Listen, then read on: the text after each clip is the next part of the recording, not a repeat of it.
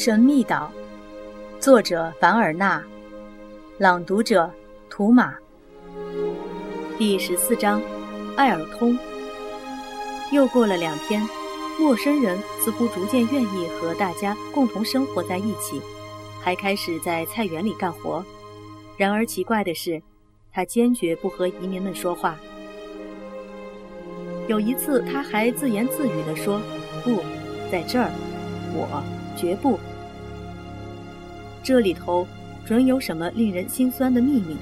史密斯说：“史佩莱说，他不说话，恐怕是因为问题太严重了，说不出口吧。他们必须耐心等待。”十一月三日那天，陌生人在高地上干活时又流起泪来。史密斯走过去，用真挚友好的眼神看着他，还安慰他。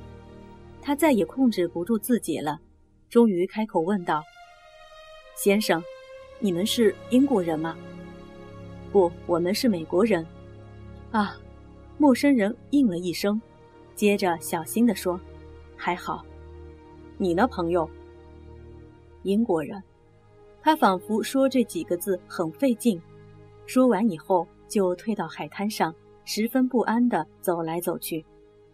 走过赫伯特身边时，他突然站住脚，压低了嗓子问道：“几月了？”“十一月。”“哪一年？”“一八六六年。”“十二年，十二年了。”他叫道，然后突然离开了赫伯特。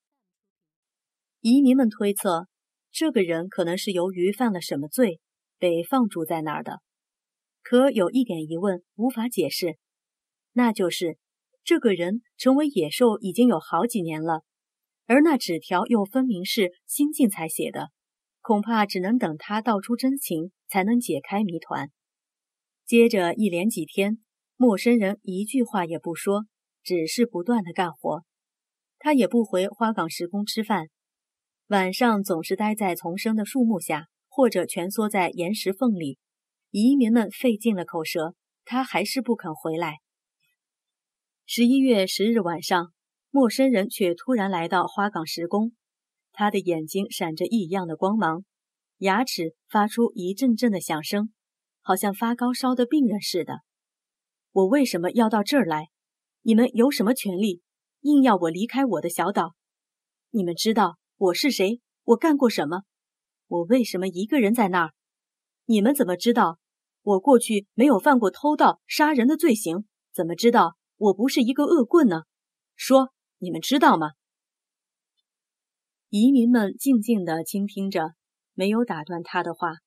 史密斯向他走去，打算安慰他几句，可是他急忙倒退几步。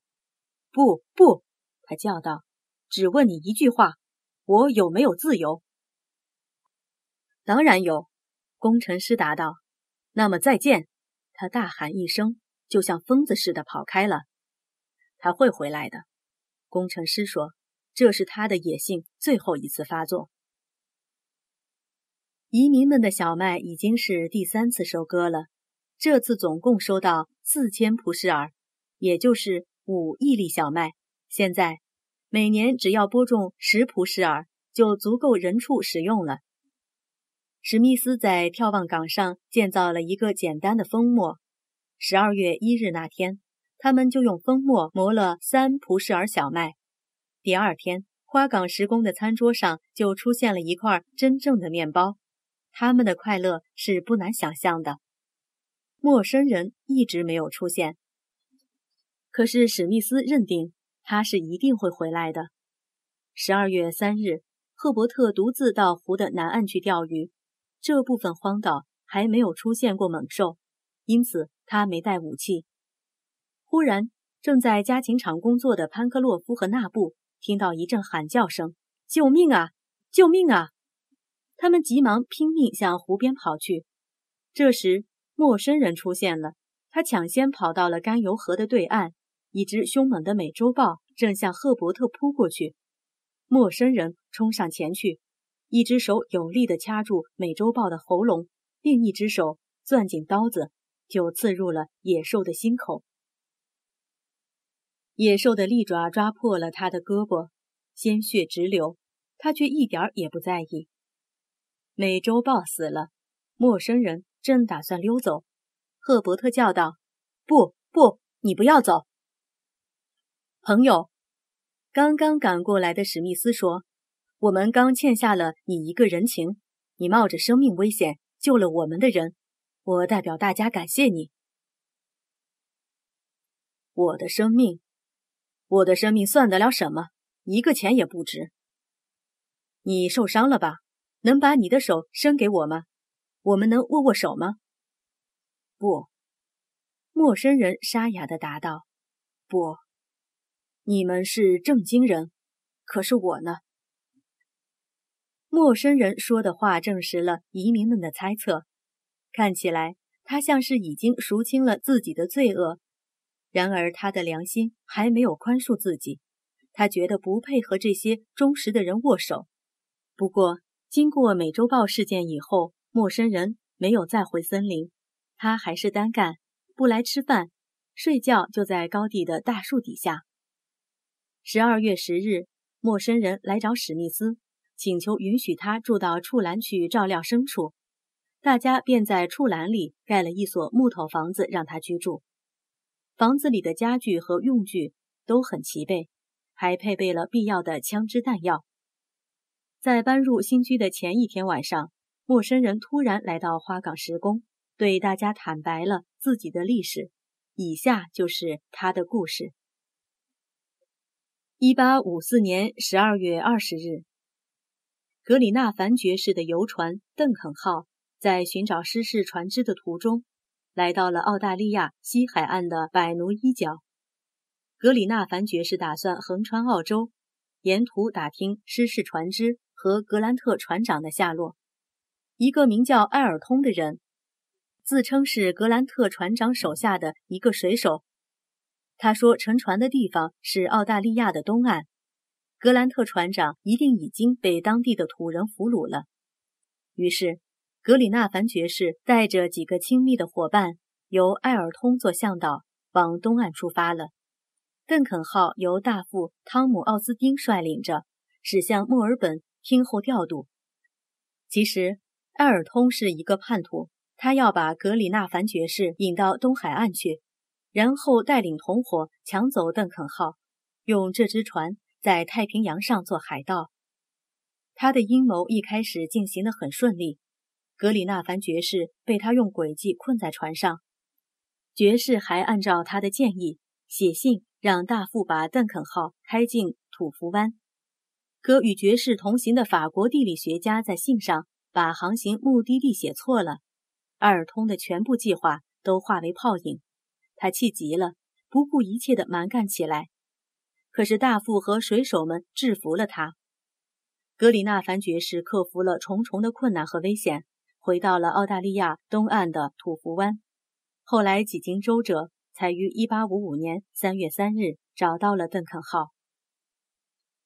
格里纳凡爵士夫人用说服的方法感化艾尔通，艾尔通答应说出他所了解的情况，但是他提出一个交换条件，那就是宁可把他放逐在太平洋的孤岛上，也不要把他交给英国官方。